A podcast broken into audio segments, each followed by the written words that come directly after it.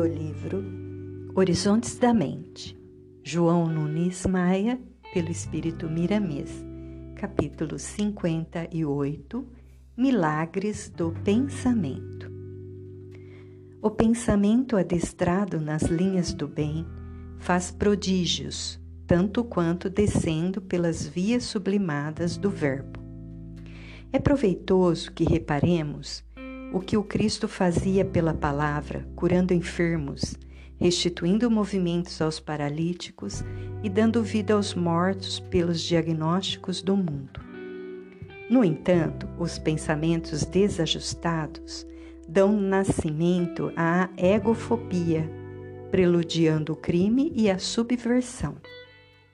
As ideias estrupiadas em relação ao Cristo favorecem o inibismo preponderante da inconsciência.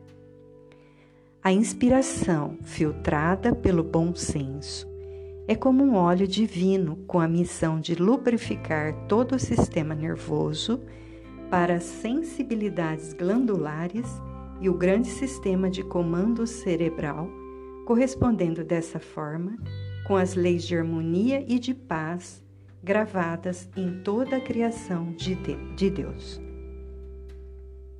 O pensamento faz milagres?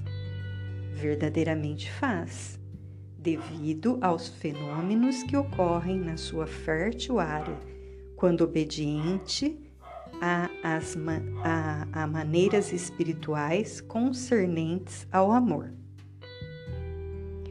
A razão, mesmo a mais iluminada, não é capaz de dar explicações sobre isso, que fica, por enquanto, na região do inconcebível e do inexplicável. Eis porque corresponde a uma das grandes maravilhas do universo. A gnose revela na sua estrutura sobrenatural a necessidade da compreensão, a amplitude do amor e a disciplina no pensar e no agir, sabendo essa filosofia religiosa que a educação cristã para as almas do mundo constitui portas pelos quais aparecem os horizontes da verdadeira felicidade. Homens idealistas, curvemo-nos diante dessa grande força da imaginação recebendo essa dádiva do Senhor de todos os mundos com humildade e respeito, abrindo novos ângulos educativos ante os nossos instintos, orando, mas vigiando a produtividade mental na lavoura imensa em que o espírito habita por determinação do progresso, e arranquemos o joio por haver soado a hora da seleção para os que amadureceram no turbilhão da vida. Há quem afirme que somente no ser racional os pensamentos são contínuos. Podemos assim classificá-los em relação aos animais que andam conosco, mas na retaguarda.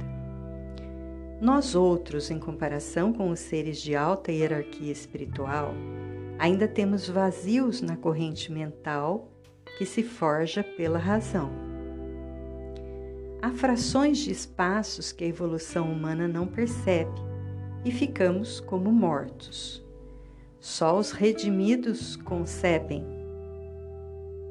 A escala é infinita. Podemos dizer que somente Deus vibra sem interrupção em todos os quadrantes da vida e por todos os ângulos que ainda vai criar. E o valor do pensamento está aí, pois somos seus filhos criados à imagem e semelhança da sua grande estrutura divina. A mente é fecundadora de todo o complexo orgânico, avançando além do seu limite exterior, recebendo assim o correspondente pelo que emitiu. Vigiemos a criação mental, pois as imagens são nossas filhas, obedientes aos nossos sentimentos. São escravas que cumprem a determinação rigorosamente daquilo que somos. E o que recebemos em troca é irreversível na qualidade, nos dons, na composição elementar e no mesmo clima com que as despachamos na base mental para as viagens interatômicas e estelares, cosmo, cosmogônicas e infinitas. Daí é que nasce a afirmação dessas máximas. Recebemos o que damos e, com a mesma medida que medirmos, seremos medidos. Despertemo-nos, irmãos, sem ilusões, começando com a amabilidade. Nos terrenos que haveremos de visitar todos os dias, plantemos a semente, seja em quem for pois a multiplicação pertence à natureza, assegurada na vida, e a vida em Deus. Ela é uma das modalidades de beneficência.